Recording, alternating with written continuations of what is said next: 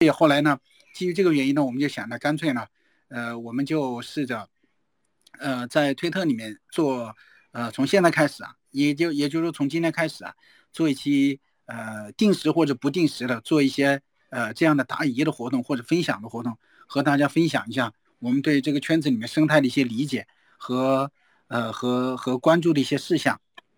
啊，以后呢，我们这样一些活动呢，基本都在推特里面做了，就不在微信里面，因为微信呢说话也不方便，又担心这又担心那，呃，推特里面就没有这方面的顾虑。啊，非常非常感谢这位 Rocking 这位这位听众，你是我们的第一位听众啊，不管有没有关注过关注我们的这个频道啊，呃，我们都非常感激你，非常感激你，啊，嗯嗯，呃。道哥，要么我们今天就就就聊聊吧，就就随便聊好了，聊聊聊聊最近的一些情况。然后其实呃嗯，咱们公众号呃，其实每一期呃每一期文章下面都会有蛮多的读者，就是做一些提问的。哦，对，我问一下啊，呃，我问一下那个我们这个。这个东西，我们这个今天直播了，因为 因为我用推特用的也不是很多啊，对上面那些工具也不是特别熟悉，所以呃，我就问一下，这个推特里面能不能够把我们讲的这些东西录下来，录下来，然后呢，在推特里面放出来呢？你那边是应该可以做 recording 的，不过我这边也录了。你录了是吧？好，行。对，我已经录了。嗯，录了，到时候我们就把它放到放到我们的推特账号里面，给大家共享一下，给大家。分享一下吧，嗯嗯嗯嗯，好，那个道哥道哥道道哥这样子，我我确认一下，我确认一下，我真的是录上了，呃，看一下，哦，应该没什么问题，呃，那那我们今天人少就人少吧，啊，没有 关系，人少我们就当自己的聊天，就当一些呃我们自由的发挥，自由的聊天嘛，在星期六的晚上，呃，也难得大家有时间，呃，熊市也比较枯燥无聊。就当散散心吧，随便聊聊天，谈谈心，啊，嗯，呃，然后那个，呃，我们这其实这些朋友越来越多了。如果谢谢各位各位听众啊，谢谢各位听众加入这个空间里面来，这是我们的第一次活动啊，第一次活动就有这些听众参加，我们是挺感激的。嗯，然后那个，如果大家呃有任何问题的话，请举一个手。呃，举完手了之后呢，我我们就可以邀请你上台来来发言。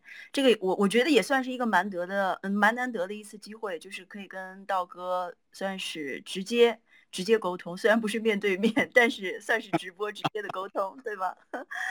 嗯，那个大哥，要不这样子吧，其实我这边之前我做了一些准备，就是我总结了一下最近大家问的比较多的问题，那我要么就代表大家先跟你提问，可以吗？好的，好，好。嗯嗯嗯，那就开始吧。好，行，呃，OK，那其实我这边看到的有第一个问题是这样子的，嗯，原文是这样子说的，可以讲一下安全方面的问题吗？因为我作为一个刚刚被 黑的新手，下载了假 O E 币都被转走了，现在比较恐慌。然后他的疑问是什么呢？如何选择交易所？如何安装 App？如何选择钱包？实体钱包应该如何购买？如何买币比较安全，不会被风控？嗯，这是安全方面的问题。好，呃，其实，在微信里面有非常多的朋友提到一个钱包，另外一个法币出入通道这样一些问题，在这里首先和大家说一声不好意思啊，在微信里面不能回答这些问题，太敏感了，太敏感了，所以在微信里面基本上我都没有直接很直接的回答这个问题。但是在推特里面就比较好，我就可以尽量把我知道的讲一下。其实对于交易所而言，对于现在的用户而言，火币呢？我们就讲中国用户比较关注的三大所：币安、火币和 OK。币安呢，火币现在就基本上大家大家不用想了。火币呢，就是说它对中国用户、中国大陆的用户要求特别严，除非你能拿到海外的，到海外去买一些海外的身份，用海外的身份来注册，这个可以。所以否则的话，如果以个人身份想注册火币比较难了。那么一个币安，币安现在呢，其实也有这样一个问题，币安现在严格限制中国大陆的用户，所以呢，除非最好的方法还是，如果大家能够去买一个海外的身份，呃，至于说怎么买呢？这个就大家自己去自己去在各种渠道上找了。我们不希望把把把大家带偏，所以呢，也是通过借助海外的身份在币安上面做一次二次的认证啊，可以申请到他的身份，申请到他的账号。目前唯一三大所里面对中国人比较友好的就是 OK 了。OK 呢，我建议大家这个样子，这位这位刚刚这位这位这位读者说他下载错了 OK 的那个钱包，我不知道他是那个 APP 啊，我不知道他是从哪个渠道下载的。我建议最好在做这种事情的时候，包括我个人我都是这样，我会非常谨慎。怎么样叫做非常非常谨慎呢？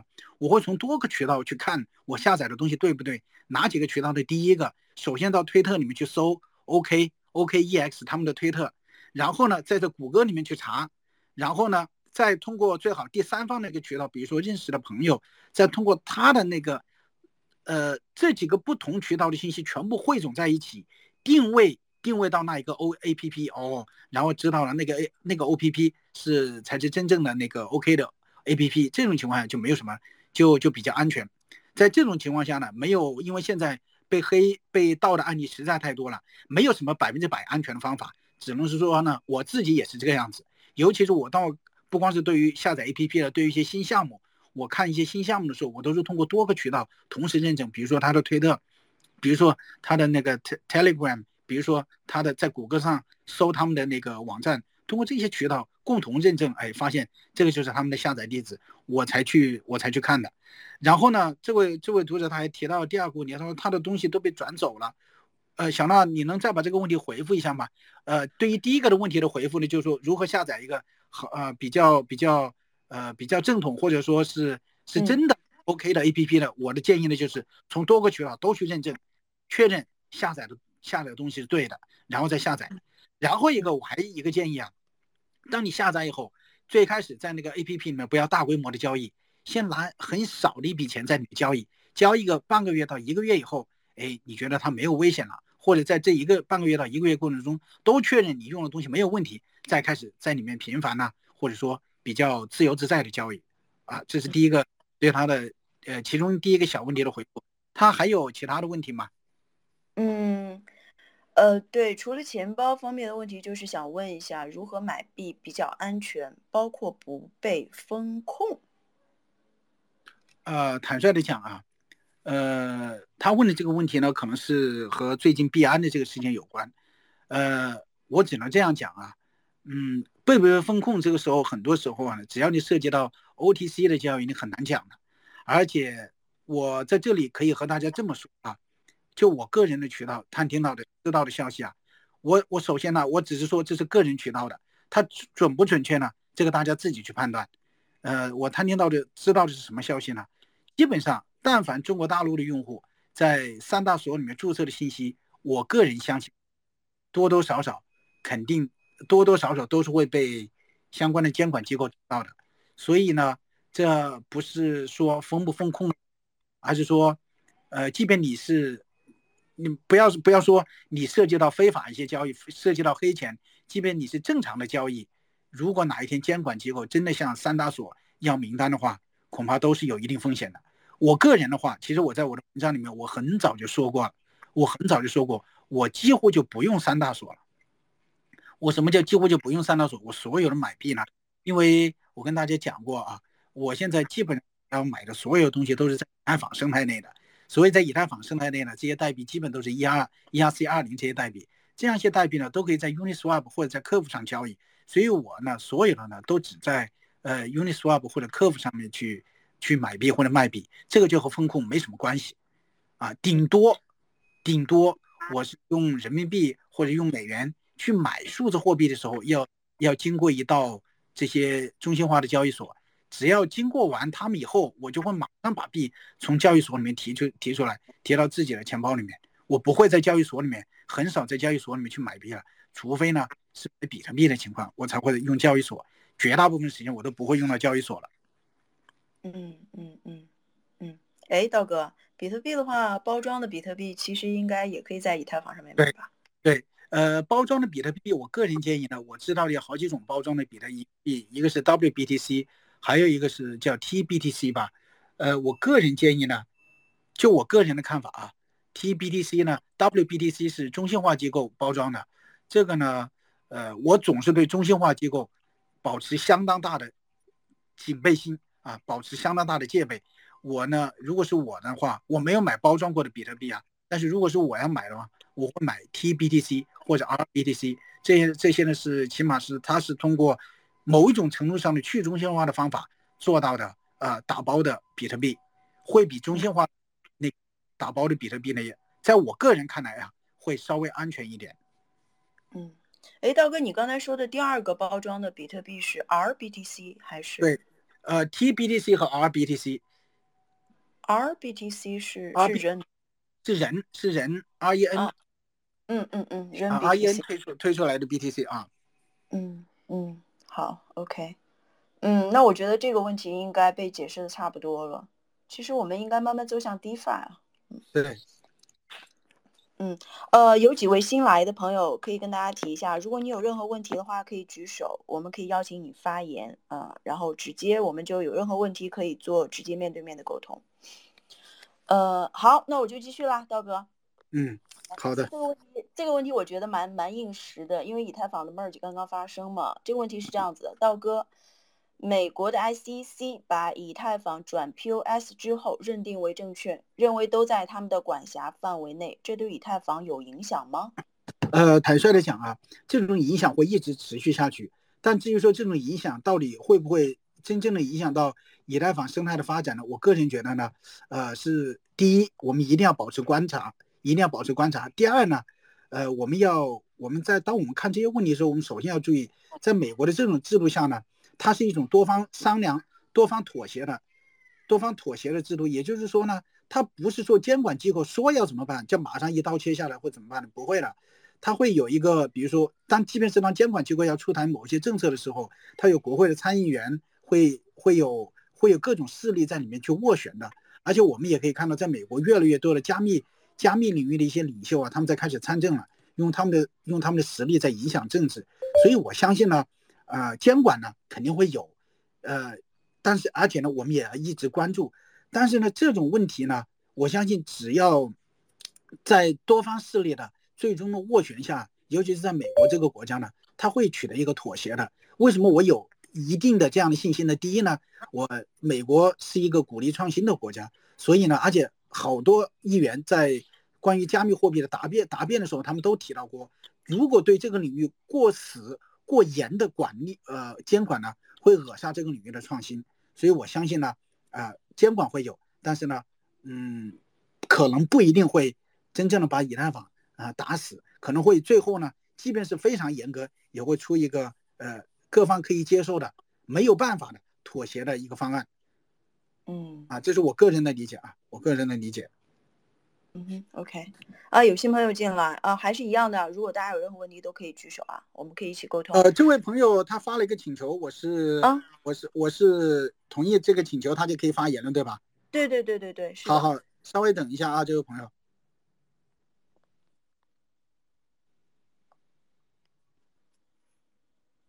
好，这位叫 Hello，听得到吗？啊啊，您请讲，您请您请讲。就是。呃，我我其实听道哥的播客什么的，已经都一年多了，然后也是老听众了，然后呃啊，然后也很认同道兄一直说的定投的思路啊这些，然后就是其实我一直想问，就是说，因为其实道兄说 MFT 什么的，其实也蛮早了，但是比如说说定投的话，一般都是比如说针对比特币、以太坊或者一些比较看好的主流币什么的这个，所以我一直挺想了解一些，就是。呃，关于目前 FT 的一些思路逻辑，以及就是说，呃，因为我之前播客，呃，听播客里也也听过道雄说，就是说，呃，也是定会定投一些就是跟 NFT 相关的，当然有可能是以比如说定投以太坊这种形式，就是说想了解一些呃道雄关于现在 NFT 的一些看法，谢谢。啊，NFT 呢是我非常看好这个领域。其实坦率的讲，其实大家可以从我呃。去年的时候开始写文章就可以看得出来，我写 DeFi 都越来越少，写 NFT 是越来越多，因为我特别关注这个领域，因为我觉得它的潜力是非常大的。呃，关于 NFT 呢，现在我我个人建议在熊市里面，大家啊还是我我我所有的操作啊都有一个前提，都有一个前提，我一般都是比较倾向于去做长期投资的。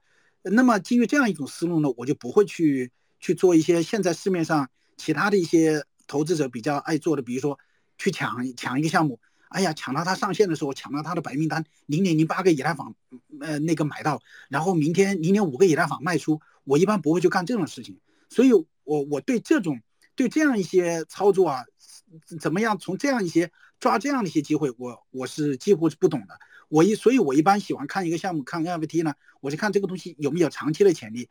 那么看长期潜力，就是我以前在文章里面写的，就是看这个项目团队啊，看他的创造力，看他的执行力，看他的看他的那个，就是看他的看他的做法上面，让你感觉是不是一个实实在在在做事的项目。呃，对于如果从这几点来看呢，呃，我一般呢选呢就喜欢选一些呃长线我比较看好的项目。具体而言，在熊市里面，就现在而言呢，呃，NFT 其实有一个比较尴尬的状况。什么叫比较尴尬的状况呢？其实呢，现在啊，即便是我很看好的一些 NFT，其实他们很多的价格都已经非常高了。呃，这种情况呢，呃，可能呢，对于很多小白用户来讲呢，呃，不是太不是太合适，不合不是太合适投入。比如说，我说我说几个简单的啊，其实我在我在那个呃我在文章里面写过，我经常提到那几个项目。啊，我有钱，我是肯定会不停的买进去的。哪几个呢？第一个就是加密朋克，呃，第二个呢是无聊猿。但是对无聊猿，我现在呢，我会稍稍的打一个问号，因为无聊猿它有一个问题呢，就是说它未来在执行的过程中，一旦出一个偏差，可能它的，呃，它的市值就会大幅波动。尤其是无聊猿本身，它还面临一些问题，面临一些不少社区里面的质疑。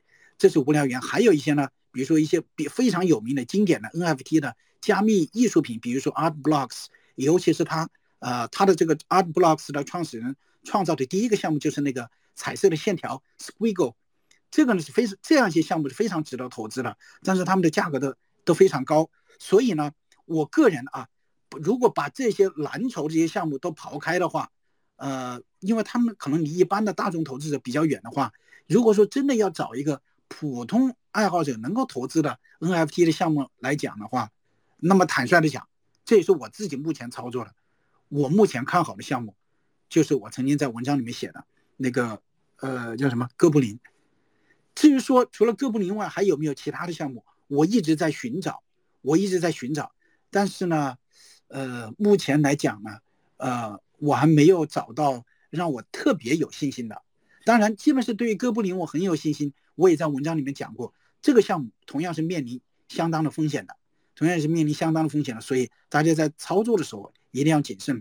呃，除了哥布林以外，实在如果大家说还有什么我看好的话，我就比较看好一些比较有名的 CC 零的项目，比如说那个那个那个那个那个青蛙，还有那个哎，就是这位就是就是这位这位听众你的那个头像的这个 MFER 这个，还有那个呃。呃，大概就是这样一些项目，还有一类项目，我个人是比较关注的，就是一些有历史意义的项目，有历史意义的早期的 NFT 项目。但是这些项目很多呢，价格其实也不低了，也不低了，因为他们就类似于，比如说在我们现实生活中的古董艺术品一样，他们未来我相信是有很大的升值空间的。呃，所以 NFT 呢，这是我对 NFT 的呃一个看法。呃，我再总结一下呢，就说 NFT 领域。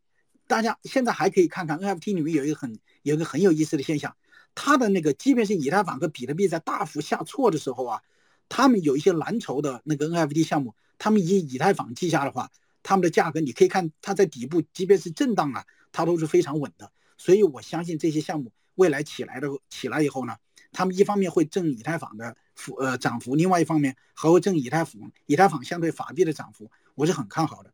但是我再总结一下两点，第一个呢。可能大部分如果有钱的用户呢，可以关注一下啊这些蓝筹的 NFT。如果没有钱的用户呢，对于 NFT 来讲，我只能建议说多观察一下，看有没有一些有没有一些比较好一点的项目。如果实在没有好一点的项目的话，呃，我就关注一下，我就建议关注一些呃那些，比如说 CC 零一类的项目。我目前来看啊，我只呃我的理解就是到这一步，就是到这一步。啊，我不知道我这样回答，呃，这位听众能不能够多少解释你的一些一点？哦，明白明白，感谢道道兄。之后如果有一些什么好项目，也希望能在栏目里边多分享一些。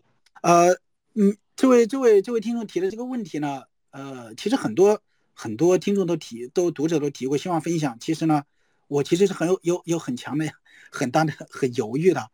呃，我跟大家说一件事情啊。嗯，这件事情我和我的小伙伴们说过。我最开始看到史密的时候啊，我最开始看到史币的时候，我是非常兴奋的。史币，大家大家听说过这个项目吧？史币。啊，是吧？是吧？就是给那个微神微神打的那个。啊，我看到这个项目的时候，我是非常兴奋的。我当时我就买了，但是我马上跟我的小伙伴，我也跟我的小伙伴说了，但是我严厉的警告他们，这种项目你们千万不要到外面去说，你一说，十个人有九个人会骂你是传销的。我看好多项目，我都都会有这样的，都会有这样的这样的担心的，所以很多时候我真正的在文章里面写出来的项目，那一般来讲，它都是达到了两个标准。第一个，我有一定的信心，他们不大会真正的成为那么那么烂的传销。第二，我有一定的信心呢，他们未来还有一个空间，还有上涨的空间。但是呢，它也有个最大的弊病，就是说，等我在文章里面写出来以后呢。它可能前期已经有相当大的涨幅了，但是呢，呃，呃，我希望大家能够理解我这种比较尴尬的心态，比较尴尬的心态啊！我真的不希望，我真的不希望一说这个项目，啊，让大家感觉啊，这像一窝蜂的进去搞啊，这个这个项目是很有前提或者怎么样，一进去一窝蜂的进去，结果到时候一一一出来是一个是一个很烂的项目。其实很多一些，就像我在文章里面写的。很多一些项目在一出来的时候，给我的印象，他们是颠覆性的印象，我自己都拿不准，它到底是好项目还是坏项目。但是某种某某些时候，我会我会觉得这些项目对我而言有一种很特别的吸引力，但是我不知道这个吸引力是好是坏，所以这种项目是面临极大风险的。我一般呢不大愿意把这种面临极大风险的项目随随便便的就这样讲出去，因为对于很多一些呃一般的投资者而言。他可能是承受不起这种风险的。当然，比如说你是个大户，你有几百个比特币、几万个以太坊，那我是肯定会告诉你的，因为我告诉你，我知道你亏了这些钱你都无所谓，你都根本不会在乎。所以这是这是我的一个在做这些事情的一个一个不得不考虑的一个一个一个一个效应啊，希望大家理解一下。明白明白，就像道兄你之前那个栏目里说的，就是说有一个那个朋友。说让你推荐那个 Punk 和那个无聊猿，然后你还是当时呃更推荐他那个 Punk，也是因为就是更稳一些这样。对，对。好，我我这边没什么其他的问题了，主持人可以继续别的了啊！感谢道兄，感谢道兄啊！不客气，不客气啊！小娜，我们继续吧。好，谢谢这位朋友。呃，还有几位朋友新进来的，还还是再补充说明一下，大家有问题的话可以随时举手发言啊。哎，那那个道哥，我就顺着 NFT 这个话题，呃，提一个我个人的问题吧。嗯嗯。NFT 这一块，说实话，我没有特别多的研究。嗯，我可能比较关注于 DeFi 的项目，所以呢，我的问题是，道哥最近一段时间有没有发现一些比较有意思的 DeFi 和 NFT 相关联的项目？呃，其实我发现过一些，但是这些项目早。第一眼看上去觉得还有一点意思，但是后来看上去觉得很一般。一个很典型的项目就是说呢，以太坊上面一个有个叫什么 IDOL 这个项目，就是它发行了是七千个还是一万个那个头像。你买这个头像以后呢，实际上你买进去的钱呢，它不是用来呃团队分了，它不是的，它把你买进去的以太坊都都去买那个 Lido 的 STETH，放到 Lido 里面去质押。那么质押以后呢，你可以分红。这算是一个，在我的印象中，这算是一个非常非常典型的 NFT 和那个和和 DeFi 相结合的项目。但坦率的讲，这个项目呢，呃，我觉得，呃，又回到了我以前的这个想法。他一说这个思路，我就能够理解，我就觉得这种项目啊，太平常了。我不是说它不好啊，我不是说它不好，我就说，但凡一个项目，你跟我一说它的思路，我能马上理解的话，我就觉得这个项目就没有这个创新性。就就就不够，我更希望看到的呢，就是类似一种，我一看到这个项目，让我五分钟或者十分钟之内，我都不理解他到底想干什么，但是呢，我又觉得，我特别想，我还是不忍心放掉这个项目，我还是想反复的琢磨琢磨一下他在干什么，但是呢，很可惜，符合我这一种思路的项目呢，目前来讲，既结合 NFT 又结合 DeFi 的呢，我坦率的讲，真的没有发现。我另外一个对 NFT 比较比较感兴趣呢，或者这段时间我一直在关注的是游戏领域，游戏领域。但是呃，坦率的讲，我看那些游戏的项目，我也觉得没有什么太多创新的地方。当然，在游戏领域啊，很多一些文章已经有了非常前沿的探索，并且有了一些非常好的观点。但是很可惜的是，这些观点目前没有在我所看到的任何一个项目里面得到比较好或者比较明显或者比较突出的落实。也就是说，这些理念没有得到他们的实现。所以我有时候总是在想，这到底是技术上的限制呢，还是思维方面的一些限制？这也是我个人个人这段时间的一些一些思考。嗯，那那个，那那接下来是是有一个往下走的，就是下一个问题。虽然我不知道这个问题现在现在问是不是有答案啊，就是刀哥，那您所设想的，如果是一个比较好的，就是你能够看得上眼的 NFT 和 DeFi 相。关联的这样的一个项目，大概它长成什么样子呢？呃，很难讲啊。呃，我基本上，我我发现了啊，我基本上给我收益最大的项目啊，基本上全部都是我第一开始我看不懂的，基本上全部都是第一开，就是我刚才讲的那种感觉。第一开始我看不懂，但是不知道隔完一天后，我又想过来回来看看，或者又想在网上找找跟他更多的信息，但是我又找不到。但是我又总觉得他哪些地方很特别，但是你问我他到底哪些地方特别，我又说不出来。结果过了一段时间，比如说过了两个星期或者过了一个月后，突然他的项目他在网上非常火了，然后有有一堆人在谈论他。然后当我在看一堆人的评论的时候，我突然在某一些不经意的言论中，我发现了某一些人以某一些不经意的方式说出了这个项目非常特别的地方。那一刹那，那一刹那让我猛地顿悟。啊，这个项目原来精彩的点就在这个地方，我就会马上买入。嗯，不管是朋克啊，还是无聊猿呐，还是还是那个叫什么，还是那个哥布林啊，总之这些项目给我的都是这样的一些印象，我都是通过这样的方向，我不是最开始买入的，都是这样一经过这样一轮折磨和和和那种纠结以后买入的，所以。我所以想到你问我到底什么样的印象给我，呃，我可能，呃，刚看到项目，我并不一定能够能够能够说的那么清楚。嗯嗯，OK，理解，这个就是道哥。嗯，好，那那个其他那个其他观众现在没有额外的问题的话，那我就继续发问了。那下一个问题其实还是和以太坊刚刚转为 POS 相关的。是这样子的，刀哥能不能分享一下 ETH 合并之后的去中心化问题？现在大部分的节点都掌握在 Lido、Coinbase 等头部玩家的手里面，对于抗审查性是否会产生影响？其实，如果从技术上来讲，我是说，如果从技术上来讲，比如说，虽然都是在，我就以 Lido 为例吧，都以虽然都是挂着 Lido 的牌子，但实际上呢，Lido 它只是把这些币呢分发给下面各个节点里面，所以如果从技术的节点上来看啊。从技术的节点上来看，我觉得呃去中心化倒还好，呃呃就说嗯这个倒还不是影响到去中心化的一些根本，但是呢我有一点呢，这一点我也是在文章里面没有写的，呃我这里也借这个机会和大家谈一谈，确实是我的有一点的隐忧，呃我的隐忧在什么地方呢？关于 POW 和 POS 到底谁能够更好的保证去中心化？其实我在某些方面我也是。有很大犹豫和有很大疑问的地方，我个人呢，我总是希望呢，在这个区块链的世界里面，或者就说比特币吧，比特币无论如何要保持它的 POW，不要变成 POS。也就是说呢，在可能在某些点上面，我仍然没有想通，我仍然或者说我仍然认为在某些点上面，POW 可能会比 POS。更容易抗审查，或者说呢，更容易去中心化。当然，这不是绝对的，这只是我现在的理解。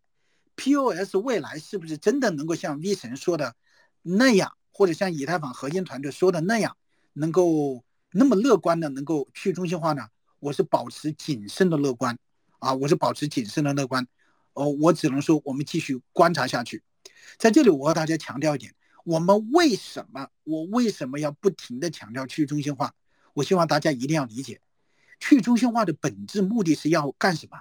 不是为了去中心化而去中心化，而是为了让一个平台保证中性，而是为了让一个平台，不需要任何门槛，不需要任何条件，不需要任何审查，什么人不分种族、不分地位、不分国界、不分肤色，他都可以参与到这个平台里面，并且以一种平等的身份和平等的权利参与到这个平台里面进行各种各样的活动。要达到这一点，只有去中心化的平台才可以做到。任何一个中心化控制的平台，它是不可能做到这样一种平权和呃和隐私的呃这样的保障的。我们随便想一想，比如说在这次，呃，其实我一般不不谈政治了，我谈这一点呢，不是为了谈别的，我只是想举一个例子啊。在这次俄乌战争中，瑞士银行做了一件事情，其实是让我大跌眼镜的。他做了一件什么事情呢？他是马上把俄罗斯俄罗斯一些一些某一些人的那个富豪的账号给封禁了。这个这一点实际上是让我让我这一点实际上是完全打破了瑞典瑞士瑞士几百年以来保持在银行中立的那个那个传统了。当然了，瑞士的这种中立在历史上是有很多非议的，比如说纳粹也洗钱也洗到了他那里。但是正是因为瑞士的中立，所以大家都相信，不管是好人和坏人，我都可以在那里干事。所以瑞瑞士就变成了一个近乎绝对中立的一个地方，这正是它的好处。所以我也希望在加密世界里面。我们应该有这样一个平台，不管是好人和坏人都可以用这个平台。至于说用了这个平台，坏人用了这个平台，该怎么处罚，那就是人间的事情，由人去调查，人间的监管机构去在这个平台上去抓取证据，去去怎么样对他进行社会性的处罚，而不是在平台上对他进行处罚。这是我个人的一种观点了。所以要达到这一点呢，我我总是希望找到一个极尽所能的去中心化的平台。这也是为什么很多。很多读者在问索纳纳你怎么看呢？我和大家说，索纳纳真正能够有出坏权利的节点，我印象中可能就十几个还是二十几个。我一个比较比较稍微凶狠一点的势力强大的黑客集团，不要说一个一个黑客集团，如果稍微厉害一点，某一个小型国家的政府就可以把索拉拉的这一条链，在我相信，只要他愿意干，都是有一定都是都是有能力把它给干掉的。这样一个平台，你能想象得到？它在上面能够运行几百亿、几千亿甚至几万亿市值的一些应用吗？很难的。啊，这就是我我想表达的意思。嗯。啊，刚刚我好像看到好像有一位有一位听众举手发言了。嗯。这位听众能够再举一下手吗？啊，那呃，如果有位朋友有问题，可以再举一下手。呃，如果大家有问题了，也可以请求发言呢，呃，或者举手都可以的。嗯，好，那想到我们接下来吧，接着继续吧。嗯，接下来这个问题其实很很实际的，应该是我们现在很多朋友都在面临的一个问题，就是，呃，请问一下，您是在交易所定投吗？或者是还有其他的定投方式？啊，这个问题呢，我前面呢讲了一部分了。如果在交易所定投的，我只会呃用它来买比特币。呃，其他的时间我几乎都不在交易所交易，只在去中心化交易所里面定投。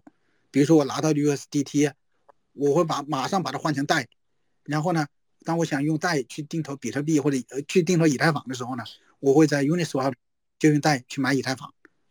我只会这样做。嗯，OK，哎，道哥，那我想问一下，你这个方式就是固定的一个周期？然后你就会拿一笔钱到 Uniswap 上面去买以太。对，固定的周期是主要的方式。额外的时候，比如说我有时候额外多了一些钱的话，只要是在我的范围以内，并且我觉得合适，那笔钱也没什么用的话，我也会买。那是偶然的，我也都会买进去。嗯，那如果是这样子呢？呃，您现在就是有一笔有一笔稳定币。那现在这笔稳定币就是要用来去买加密货币的，就比如说是买以太。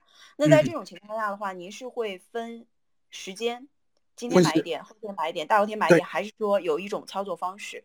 我没有，我就是分时间。分时间。对。OK。嗯嗯嗯，好。呃，那其实我有，我和大家讲一点啊，呃，对于定投呢，我一向是用我个人的主张，是用最最简单的方法，最不。最不费脑子的方法，就按时间去去买就行了。第每个月固定，比如说一号，或者每个月固定十号，这样去买就行了。我总是我个人的喜欢的办法呢是，呃，更更喜欢的操作是把时间和精力用来去想项目，去思考这个这个业界的发展的动态。定投这个东西，我个人觉得大家别花太多时间，太多时间去想这种事情，交给时间，时间帮我们去累积财富就好了。嗯。完全赞同，哎，但是道哥啊，就是这一块的话，我倒是有有有一个方法，其实想想跟您交流一下。如果说我现在手上有一笔稳定币，那我这个稳定币就是要用来买以太的话，我可能会放到 Uniswap 的 V3 里面去，我去做一个区间，然后通过这样的方式的话，我一方面是可以买入以太，另外一方面呢还可以赚入一些手续费。嗯，这个可以啊，这个我觉得也挺好。嗯嗯嗯，好，OK，好，那我们就继续下一个问题了。如果大家这边我们没有问题的话，我们继续下一个问题。呃，道兄如何判断一个项目的价值以及值不值得投？具体的判断指标和流程有哪些？平时主要通过哪些工具或者是渠道来获取第一手资讯？推特的话，哪些账号的资讯是最有价值的？好，首先倒过来说吧。先看推特的话，我找个时间吧，找个时间我再总结一下，总结一下一些一些号，呃，在文章里面给大家发出来啊。这是推特，呃呃，我收集现在看项目的主要的主要的那个渠道，基本上都是推特，基本上都是推特了。实际上大家可以发现了啊，其实推特已经说是很不错了。通过推特呢，我们并不一定能够在第一时间找到最牛的项目，找到它最早期，但是实际上在推特上。即便是晚期也晚不到哪里。我们现在在加密世界里面，我们都算早期的进入者，所以大家不要太过于纠结。哎呀，那个人他一个月前就发现这个项目了，我今天才发现这个项目，别别太纠结这个。如果这个项目真是好项目，大家想想，一个月和今天区别能有多大？说它是个好项目，它一定是意味着三年五年以后它还还会是一个很好的项目的。所以大家别太纠结这个方面啊。所以我个人收集的渠道主要是推特上面，然后看一个好项目呢。我第一，我一定会看的是，首先我会到他的官方网站上面，我去看他的主要的信息，然后我一定要找他的白皮书，啊，这个当然这一点呢，可能对 NFT 项目不合适，因为 NFT 项目很多都没有白皮书，但是除了 NFT 项目以外，其他的项目我都会尽量去，一定看他的官方网站。第二个看他的白皮书，看他的白皮书里面有没有一些什么地方会吸引我的。再一个，我会特别的观察他的网站，我啊，我特别会留意他网站上面对他自己项目的描述。其实有时候啊。大家不要小看了他们的一些文字描述，一一个一个真正用心的一个项目啊，他对他的文字项目，他对他的文字啊或者各方面都是比较爱惜的。即便是某一些比较奇葩的项目，他的网站写的很简洁或者说很简短，但是只要他有信息发布出来，你多多少少都可以看到出这个项目他的团队的作风和形式和一般的团队是有区别的，或者说他是有创造力的。所以我主要就是看这两点，一个是项目网站，一个是白皮书，然后再看他们的一些推特上面的一些一些介绍，以及他们在推特里面呢和他们的那个那个跟踪呃关那个那个叫什么呃关注者的一些互动的状况，我主要是看这些。嗯，OK，偶尔再会再看看，那只是偶尔再看看哦有没有那些什么大资本再去投，但是我当我看那些哦呃有。看，比如说我们发现他这个大资本会去投的时候，我就我可能还会在网上去找一找，看看这些大资本呢是在什么时候投的，啊，如果是比如说他们是在牛市的时候投的啊，这一点我在文章里面也写过，哎，我会看看现在是熊市了，哎，我会发现啊，熊市里面的这个币价比他们牛市的时候投的币价还要低，这个时候我就看，如果觉得这个项目很好，并且我相信它有长远的长远的那个发展潜力的话，那我就好，啊，我就会毫不犹豫的去买进一些。好，谢谢道哥。那我们接下来下面一个问题吧。呃，老道可以聊一聊 AR、Sand 以及 SNX 这三个币和前景吗？啊，这三个币呢？呃，AR 呢？呃，AR 是 R Wave 是，如果是这个的话，我是比较看好的。我是比较看好的，因为它是一个永久存储的。呃，这个领域在这个在现在的加密加密世界里面，好像它是永久存储里面的目前的一个。呃，我我不敢讲它是不是唯一啊，但是是目前来讲，永久存储这个领域里面的一个一面旗帜吧。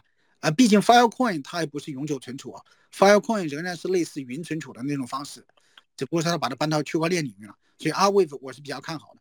另外一个 Rwave 我也比较看好，另外一个 S N X，我记得这个我在文章里面写过，我觉得它是不错的，虽然我没有定投，我觉得它在未来的衍生品领域里面应该是会有很不错表现的，这个我是觉得不错的。关于 Sandbox 的话，呃，这个币呢，我曾经曾经曾经在在上一轮我买过，但是后来在牛市的时候我把它都抛掉了，也也也有获利，但是现在我没有买进去，因为为什么呢？你说到 Sandbox，我其实还想到了其他的，不仅有 Sandbox，还有那个叫什么 Decentraland，还有一个叫呃 Somnia Space，呃，还有一个叫哦 CryptoVoxel 没有，好像没有发币，但是这几个通通都属于那种呃虚拟世界或者虚拟虚拟虚拟地、虚拟土地的那些这这类项目，对这类项目呢，我现在可能是有点审美疲劳吧，我觉得他们未来。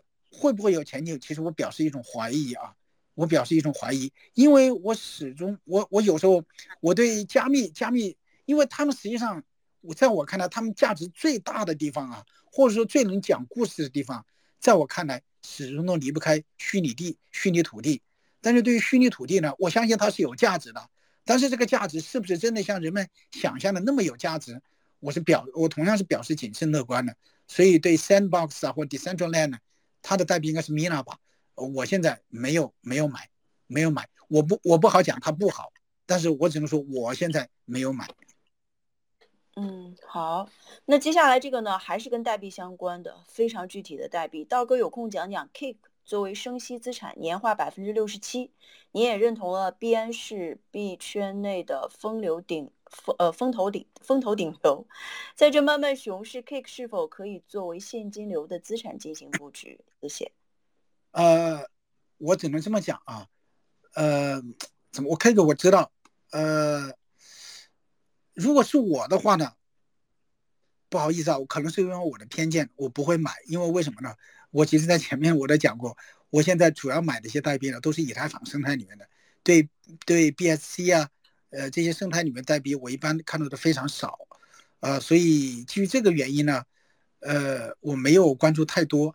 但是 Cake 来讲的话，它的本质上就是去中心化交易所。我我我理解的 Cake 应该就是 Pancake 吧，它和 Uniswap 是差不多的。在这种情况下啊，呃，如果说说 Uniswap 它的代币没有生息的功能，那么寿司我们还有寿司，它和寿司比。怎么样呢？我是给我是给这位读者一个建议啊，把 Cake 把 Cake 和和和和寿司的代币相比，看看这两个哪一个更有前景。如果是我的话，我只能说，如果是我，如果是我把 Cake 和和寿司的代币进行比较，我发现寿司更好的话，我会买寿司，因为我投项目我会首先偏向以太坊生态，这是我的偏见，我一定要记，我一定要说清楚，这是我的偏见，我会首先偏向以太坊生态。嗯，OK，好，那刚才说到了几个 DEX，那马上就是下一个跟 Uniswap 相关的。老道，麻烦你有时间讲解一下 Uni 的费用开关提案通过对 Uniswap 的影响以及作用。哎，呃，道哥，通过了吗？还是只是提案的状态啊？这个我倒真没有关注。啊，这个不好意思啊，这位这位这位这位读者的那个问题，我关注的也不大多。我知道这个提案，但是我印象中，我我真的不大确定，好像他通过了没有啊？如果我假设说，如果要说通过了，是不是说代币的持有人能够能够根据代币分红啊？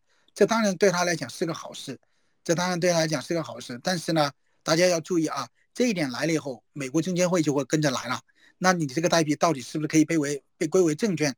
所以如果啊，我是说，如果他的提案通过了，是对代币有利的话，大家买了这个代币以后呢，随时要会要关注一下，关注一下美国证监会后面会不会。跟上跟上，会不会开始监管 Uniswap？要关注这一点。呃，对于这一点的话呢，呃，顺便说一下啊，基本上他通过了这个提案，对对对 Uniswap 呃有利的话，呃，我个人来讲，现在呢，我也没有买 Uni 的代币，因为我在这一轮的周期里面，我我我我做减法呀，做的比上一轮比前面更加厉害。什么叫做减法呢？呃，也就是投的投的品种，我现在其实真的是越来越少，越来越少。你比如说，我就以 Uni 为为例啊，呃，比如说，让我现在再来看 Uni 和以太坊的话，即便是它的那个开关这个提议被通过的话，那我也会看，Uni 在这种情况下和以太坊，他们未来谁更有升值空间？好，即便是 Uni 更有升值空间，我就会问，那个升值的空间它会不会超过以太坊一个数量级？什么叫超过一个数量级呢？也就是说，以太坊涨十倍，它是不是能够涨到百倍？如果即便涨不了百倍，它能不能涨到二十倍或者三十倍？如果不能涨到二十倍或者三十倍，对这样一些代币，我现在基本上都不会不会再去买了。比如说以太坊涨十倍，它涨个十五倍，这个对我来讲意义就不大，因为我买那个代币风险还更高一点，那我不如就直接买以太坊就好了。所以在这一轮里面，我更倾向于做减法，把要投的一些东西越聚焦越好。然后剩下的精力和时间，以及以及以及以及资金呢，都用来都用来找我觉得最有潜力的地方，最有潜力的领域。嗯，啊，这是我的观点，我个人的一个一个做法。嗯，好，道哥，那既然说到那个，您刚才说到以太坊和 Uni 去做一个对比，那其实下面这个问题是是是我突然想到了，我想跟您咨询一下。那以太坊的 merge 刚刚是已经结束了，进行的非常顺利。那现在呢，以太坊的 Layer Two 呢发展的也非常的好。那我想问的是，接下来以太坊它还会有一些什么样的大事件？然后呢，对于我们普通的用户又会有一些什么影响？这是第一个问题。呃，我印象中的话，好像特别大的事件，呃，在短期内啊，我我只在短期内，比如说半年以内，好像我印象中好像没有太多。呃，短期内的大事，如果一定要有的话，我印象好像有有一个还是两个跟费用相关的 EIP 会通过吧。我这是我我印象中呢，我我我我也不不是很确定，我这个记忆还对不对？但是即便是这样的 EIP 通过的话，其实我个人觉得在短期内，在这个熊市里面，呃，以太坊的币价可能会受这个的影响会比较小，反而呢更受宏观经济啊或者宏观体验的影响比较大一点。啊，这是我个人。嗯，OK。那说到宏观经济的话，那您现在能不能帮我们去分析一下？我们现在属于熊市的深陷熊市，我们这个时间还要持续多久？我个人觉得，呃，没那么快呢。熊市起码还有，啊，我个人觉得，呃，我如果我们如果按我们如果定义熊市呢，我是会这样定义啊，呃，以太坊真正的走出熊市啊，一定要超过上一轮的峰值，也就是说。以太坊要超过五千美元才算走走出熊市，否则对我来而言的话，它都不大算是熊市。所以如果要达到这一点的话，我个人觉得起码还有两三年。我个人觉得啊，起码还有两三年。但是有可能呢，嗯，啊，这是第一点，起码还有两三年。第二呢，现在是不是到了熊市的底部？我个人觉得也不大像啊，因为美国的那边的加息还没有完呢。美国的加息还没有完，美国一定要加息，加加到后来。可能大家都撑不住的时候，呃，那个时候可能熊市可能才会差不多接近底吧。我只能说接近啊。我这个讲到美国的加息，我觉得很有意思啊。这一届的美联储是非常有意思的。前面说呢，前面说前面他在放水的时候，多少人提示了他不能再放了，再放通胀会控制不住了。但是美联储一直回复啊，通胀我们是可以控制的，大家不要担心，一切尽在掌控之中。好了。后来发现通胀收不住了，开始不停的加息。现在大家开始加加加到现在这个地步，很多人已经开始预警了，美国经济已经在衰退了。加再加上去，现在即便是现在不加，经济可能都都都受不了。你还继续加，美联储现在又说没有问题，呃，我们还可以继续加，一直要加，加到把通胀给压下来。但是大家想想，美国现在八点多的通胀，你的利率要到多少，要加到多少才能把通胀压回到它所谓的中性利率呢？当然，对中性这个中中性利率这个这个这个值呢，大家有一个争论。但是，一般的看点呢，大概是百分之二左右，百分之二或者百分之二点五吧。但是大家想想，这个加息要加到多少才能把通胀压回到百分之二到百分之二点五？所以这个后面的路呢，还有相当路要走，而且这个里面还会有风暴会来的，还会有风暴会来。所以我觉得大家还是谨慎一点，别太想着熊市太早离开。呃，熊熊市太早过去，呃，我个人觉得不大会那么早的。嗯嗯嗯，OK，好，那那个这边其实收集的社区的问题差不多了。那我们现在的听众，大家有没有一些什么问题可以直接举手？喂，Hello，能听到吗？啊，可以可以。啊，那个道兄，我等于是其实是这个周期才进来，我想问一下。道兄的话，觉得这个周期的话和以前周期就是有什么差别？呃，稍等一下啊，您稍等一下，我看到有一位听众，稍等一下啊。好，我刚刚又有位听众发了请求，我把这个我把这位请求接了一下啊。等这位听众稍微等一下，我回答完这个问题后，我再回答您的问题。呃，这个周期和上个周期和前面的周期有个最大的区别，前面的周期呢，其实大家的宏观环境都是非，我不能说非常好，但是都是比较平稳的。这个周期大家看看，我们从去年开始吧，如果说从去年十一月份比特币以太坊到了高峰后往下跌下来，大家仔细回想一下，从去年十一月到现在为止。不管是全世界任何一个地方，全世界任何一个地方有哪个地方经济好的？没有一个地方经济是好的，而且是相当的糟糕，相当的糟糕。这个经济环境这么这么这个这样的不停的这样这么糟糕的情况下，必然会波及到普通人，波及到普通人，那么就一定会影响到，嗯，普对于普通人而言，尤其是散户投资者而言，我们这里不说有钱人呢，我们说对于散户投资者而言，可能会会更艰难。艰难表现在哪个地方呢？首先呢，呃，我们可能。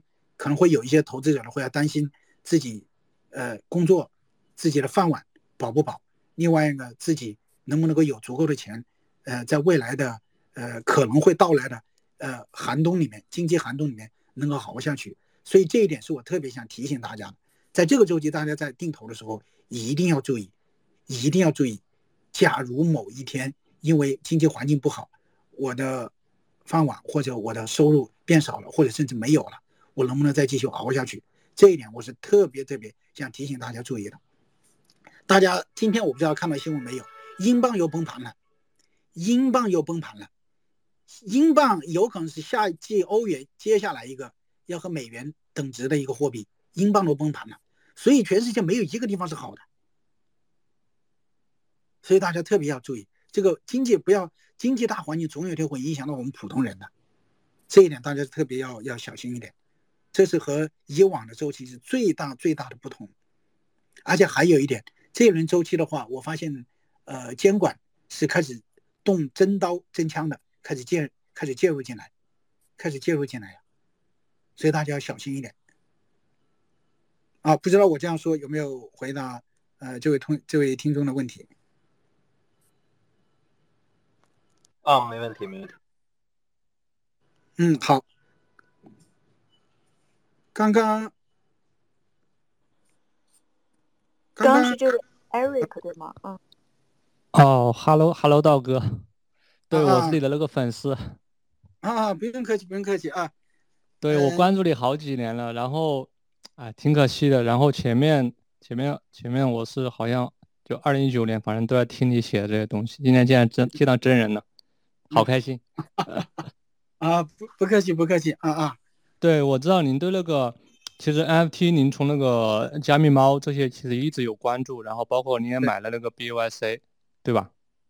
呃，哦哦，对，猴子无聊猿啊，是，对对。然后我想问一下，其实有个点就是您对接下来这个 NFT 整个 NFT 市场您怎么看？呃，我非常看好。呃，这个问题其实刚刚那位那位听众也回答，也也问过，我的 NFT 市场是非常看好的，而且我相信 NFT 市场未来一定是个大众。更加大众的市场，呃，它会比 DeFi 更接地气，我非常看好它。但是现在为止啊，从这轮 NFT 高潮过去以后到现在为止，我没有发现太多让我兴奋的项目，除了那一个哥布林，我在我是我是直白的在在在文章里面写过以外，其他的特别好的项目，真正我没有发现太多。嗯，对对，是这样，就是就就这个市场目前就比较熊嘛，就 NFT 市场也比较熊，就可能嗯有个点就是它这个 NFT 市场会不会随着这个整个大环境一样，就是会嗯像您刚刚说的嗯就一直会熊下去，还是说这个 NFT 市场可能会因为它的比较接地气，可能会就是它可能会带来一波牛市，或者说它可能会和整个宏观大市场会有一点不同的表现？对，嗯，我我个人呢觉得不太会。它即便是因为它各自的发展呢，因为它个别的发展，或者说呃某一些呃某一些突某一些突变会引来一波一波一波一波人流的话，但是这波人流再旺，它不可能抵抗得过宏观环境的，它也会也只是持续的时间也会比较短，呃接下来也会比如说它这个很短暂一段时间后，很快很快也会冷下去。任何一个东西啊，大家一定，我个人是很相信这一点。古人的话是说的很准的，清朝之下安有完卵。整个宏观大环境不好的时候呢，啊，个别小的东西它再好，它都没有办法在这个恶劣的宏观环境下表现出来。只有当整个宏观环境慢慢的改善以后，它的一个小的变异或者说一个小的创新，它才会爆发出它惊人的威力。也就是说，在下一个牛市里面，它才会爆发出来。所以，即便是一个非常非常好的项目，它在熊市里面，它再怎么表现，它也是非常有限的，也是非常有限的。所以，这也是为什么我特别强调，在文章里面特别强调，大家一定要关注团队在熊市里面，他们是不是在认真的在建设。这样的团队是非常有潜力在下一个牛市里面爆发出来的。我更建议大家关关注这个，关注团队。啊，不知道我这样好，谢谢道，谢谢道哥。啊，OK，您您是就是就是后面快结束了吗？还是怎么样？就我其实还有很多问题的。好，那要不先等一等，看看他有没有呃观众有没有听众想回想问问题。刚刚我看到好像也有哪一位听众，呃有请求，稍微等一下啊，我看到请求了。呃，Rocking，就是我们的我们的进第一个进我们。进我们直播间的这位听众啊，Rocking 你说吧。哎，你好，大哥，听得到吗？哎，听得到，听得到。我是你的两年的忠实粉丝了。啊，不客气，不客气。啊，我想，我想有一块的，因为有一块，呃，生态你比较看好嘛，就是那个社交类的生态。我想听听你对这块的社交应用的看法。然后我也是比较看好这个赛道的。然后你之前的文章说社交应用是基于地址的，但是我发现一个问题，就是说圈圈内许多人是不愿意公开地址的。我想听听你是怎么看这个看法的，还有什么项目你比较看好的？哎，谢谢。呃，你说的这个问题说的非常好啊。圈内其实不要说圈内啊，我自己我有以太坊的好多域名，我都不会愿意把我的域名公开出去。因为一公开就相当于我的资产被公开了，我都不愿意做这样的事情，啊，但是呢，怎么说呢？但有时候我们也不能不否认，我用以太坊的 ENS 这个域名，呃，用它来替代我们的地址进行交互的时候，确实对我们来讲是很方便的，这一点又是不能否认的。所以在这在这种矛盾当中啊。这个这两个矛盾啊，不好意思，在这一点我引用毛泽东主席的那些在矛盾里面矛盾论里面说的话，这两个矛盾最后谁会变成主要矛盾主导？比如说，我就以 ENS 这个项目来讲，谁会变成主主导矛盾，主导 ENS 后来的走向，我们还要继续观察。啊，这是我对 ENS 的一个看法。然后呢，对于社交来讲呢，我为什么说它是基于地址呢？因为我个人觉得呢，在整个加密生态里面呢，我们所有的人一个最根本的特点。一切的都是基于地址的，所以如果我们从地地址去去去往外延伸的话，我们现在看到的项目里面，真正和地址有密切关联的似乎只有 ENS，其他的项目我似乎找不到，它跟地址有什么很直接的关系。所以是因为因为这样一个原因，所以我比较特别关注 ENS 这个项目。但至于说，呃，你说我我也是非常看好社交这个领域，但至于说未来啊，在加密社区里面。它这个社交应用这个形态到底会是一种什么样的形态呢？坦率的讲，我有自己的想法，但是我我对自己的想法都表示高度怀疑，都表示高度怀疑，因为我就像我在文章里面写过的，我总是认为啊，在一个颠覆性的世界里面，出现一个颠覆性的应用的时候，即便是人们知道这个应应用它可能会是个颠覆性的，但往往这个应用可能和人们最开始对它的憧憬以及想象是隔截然不同的。所以我只能说呢，对这个领域我是密切观察，但是我不敢那么那么明确的说它未来就是一个这个形态，就应该是这样。我也不敢讲这样的话，我只能说我猜测是和地址有关，或者说很有可能是和地址有关。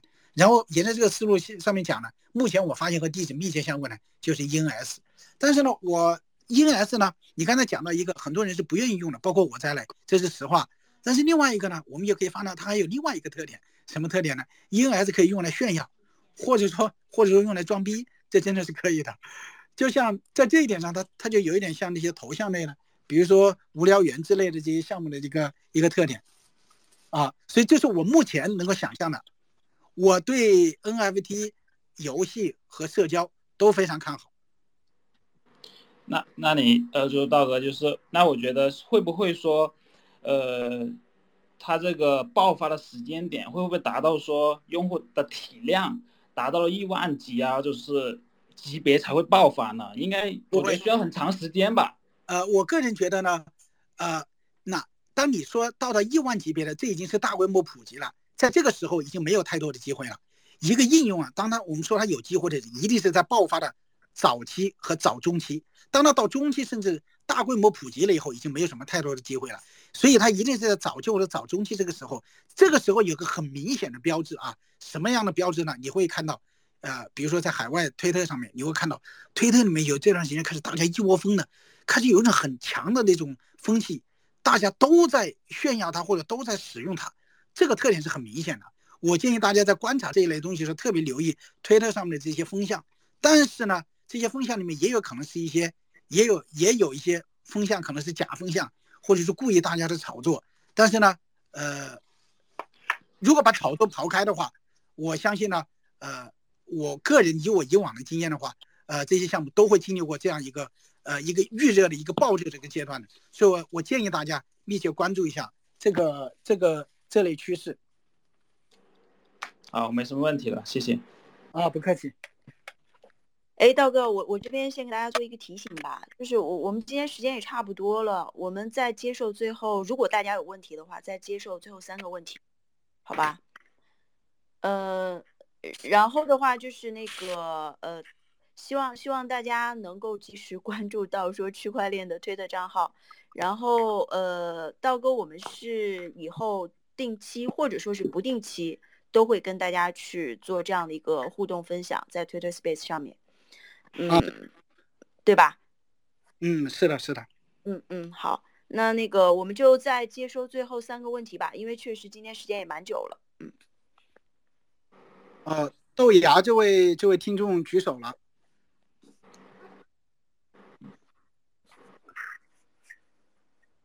呃，还有好几位豆芽和王海西，呃，这个能够想到能够让豆芽发言吗？和王海西？你你你呃，道哥你那边接受不了了是吧？那那可能不好意思，就是前面的几位发言人可能要把把权限给去掉，才可以接收新的。所以啊，没有，他这个才四个人。去掉？怎么去掉？还是不用不用去掉，他这个才四个人没有问题，就是他现在。他这个上面应该是一个主持人加十个加九个发言人，一共十个人啊，可以加是吧？啊，OK，对，好，我看到可能是可能是道哥有点卡。有问题的有有希望提问题的听众就发请求吧。啊，豆芽已经发了请求，我已经接受请求了。啊，豆芽，啊，你豆芽这位听众你说吧。老哥好？老哥好？哎，你好，你好。没有，我听见你喊我，我就上来了。就我，我就是在听着呢。哦，没有问题是吧？没有，没有，是没有，没有想提问题是吧？暂时没什么问题，就是在下面鼓掌。好好好，那还有没有其他的听众有什么问题？嗯，可能有一些朋友是后面进来的，我们前面的那个就是这这个 Twitter Space 也录音了。然后后面看吧，看我们可以到时候处理一下，到时候大家也可以收听一下前面的回放。哦，有一位听众也发了请求，稍等一下啊，我看看啊。好，这位听众现在应该可以发言了。哎哎，道哥好。哎，你好，你好。我呢是去年入圈的，然后关注你的推特，嗯，也是今年才开始关注的。然后我对你那个定投那一块比较感兴趣。就是因为大家，呃，在比较熊熊市相对底部下，就是想在下跌牛市想追求比较高的收益嘛。嗯，就是我看到那个你那个定投里面啊，有个那个 Matic，其实我还比较看好这个，但是，但是我一看到它的市值比较高嘛，目前市值还是有五十多亿美刀。这样的话，嗯，因为大家都想在熊市底部定投的话，想达到一个十倍的收益嘛。像这种已经五十多亿美刀的这种项目。我觉得达到十，就是再翻个十倍就可能比较困难了。这个不知道我，就是我的理解是不是有偏差这样的？呃，你这个理解是完全完全完全可以理解的，就是很多人在考虑这个时候都会这样都会这样考虑，这个没有问题，这个这个理解，呃，有这个想法是对的，确实我们要从多方面去考虑，呃，不过我个人对这一点呢，我偏向于啊，大家一定要注意，在牛市的时候啊，这个我又不得不说了，在牛市的时候呢，即便是一些好的项目，它的估值也是不理性的。什么叫不理性呢？就说它很有可能，它在牛市比较疯狂的时候，它的估值是大大超过它正常范围的。所以，如果按这样一个按照这样一个思维去想呢，呃，我个人觉得呢，呃，我只能说是有可能，我只能说有可能，呃，达到十倍的，是有可能啊。所以，基于这样一个理由，我去，我去，我去，我去投的。嗯，好的，谢谢道哥。哎，我可以再问一个问题吗？啊，说吧，就是。因为我看我推特上也看到有很多人对那个阿图木那个好像就是那个今天也比较看好嘛，不知道不知道你对这个怎么看？Cosmos 啊，Cosmos 我 Cosmos 我嗯啊，我对它呢啊一般，因为呃呃这里其实涉及到另外一个观点，就是对于跨链的啊，我是这样一个观点啊，我这个观点可能呃呃可能很不是很多人会赞同啊，什么观点呢？我个人认为跨链是会存在，但是跨链的市场有多大呢？我表示一个怀疑。呃，我是说什么意思呢？你就以我们国家来说啊，基本上呢，现在基本上形成了一个呃四个四个超级的一线城市，对吧？那么在未来，在未来这四个超级一线城市以以及以这四个超级一线城市为中心形成的区域，它只会越来越强。至于说其他的省份或其他的城市，他们有没有可能发展起来呢？我个人觉得，呃，这个可能性是不大的。所以呢，你可以看看，把这些城市和这些中心城市相比，他们不就不就相当于跨链吗？所以在这种情况下，我个人即便是买房子或者怎么样，我也只会集中在这四个超级一线城市，而不会去跑到其他的那些省份上面。因为呢，我还是倾向于认为强者会恒强。所以我的跨链呢。我不是否认它，我只是觉得它的潜力啊，可能未必比得上以太坊这个生态，或者说，呃，所以呢，对于跨链项目的他们的代币，可能啊未必比得上以太坊本身，这是我个人的观点啊，个人的观点供参考，供参考。所以关于 Cosmos，我曾经是有过的，后来在一九年还是什么时候我就把它卖掉了，因为它团队的原因我就把它卖掉了。对于波卡呢，我是从来就没有买过，虽然。我非常欣赏波卡这个项目，也非常欣赏他的创始人，但是我对这个项目呢，我是不会买的。啊，个人观点供参考，供参考。嗯，好的，好的，谢谢道哥。啊，那个道哥，那个我知道您那个我玩 FT 也比较多，对，您进那个 FT 也比较早，就是我想问的是，接下就是目前情况下，就整个 FT 市场，就是。就是目前按照他们的高价来说，很多蓝筹它都跌的比较低了。对，就是就这些蓝筹，我就是假如说我们作为投资者，现在我们可以进入吗？或者是呃有如果是可以进入的话，就哪些哪些蓝筹 FD 可能是比较适合的？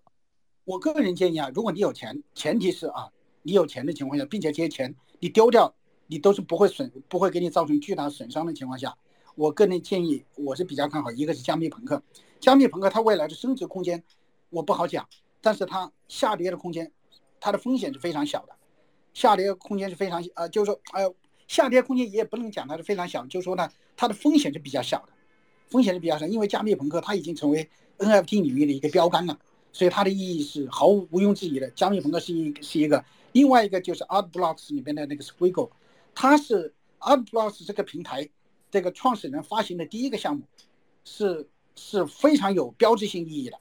非常有标志性意义的，啊，我个人，如果你一定要问我，我会推荐这两个，无聊猿的。您您刚第二个说的是哪个平台来着？我我我没听太清楚。Art Blocks，它是一个平台，这个平台里面发行的是艺术品。它发行的这个平台发行的第一个项目就是一个就是那个彩色的线条。这个项目在西方啊，在海外的玩家里面是非常被认可的，认可度是非常高的。啊，就是就是这两个项目。对于无聊猿呢，我会这么说，它未来的很有可能它的它的涨幅空间会比加密朋克要高，但是呢，也有可能它万一出现一个什么事故，或者出现一个什么意料之外的事件，也有可能，呃，会它对它的打击会非常大。所以在这种情况下，无聊猿呢是高风险高收益，呃，加密朋克呢是稍微低一点的风险，呃，稍微低一点的收益，但是呢稍微低一点的风险。我个人是这样建议。好的，谢谢。我觉得对。嗯。呃，这样子吧，大家如果还有额外的问题的话，其实可以在今天活动的下方那个留言，然后道哥这边如果看到的话，也可以再继续给大家去做回复。嗯，可以的，可以，没问题。那要么我们今天就先到这里吧。呃，然后，然后我们下一期节目什么时？呃，不是节目。下一期活动什么时候搞的话，到时候可能会时间会会有一些变动，然后就请大家关注到时候区块链的最新动态吧。我们到时候会在以后 Twitter 上面去发布的。嗯，我们会会提前公布出来，因为这是我们第一次啊，所以很多准备做的不够不够充分。嗯，好啦，那我们就今天就就就就到这里吧。道哥也很辛苦了，回答了大家这么多的问题。嗯。好，那今天谢谢大家了。嗯，感谢各位朋友啦。嗯，好，感谢道兄。好的，谢谢道哥，谢谢道哥。对，见到真人了，真开心。我我我从一八年还是一一九年的时候，就听听你那个写的文章，还有那个视频，就音频。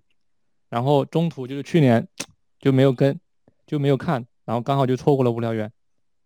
哈哈，没关系，以后还有机会，会有很多机会。这个大家。然后然后就挺难受的。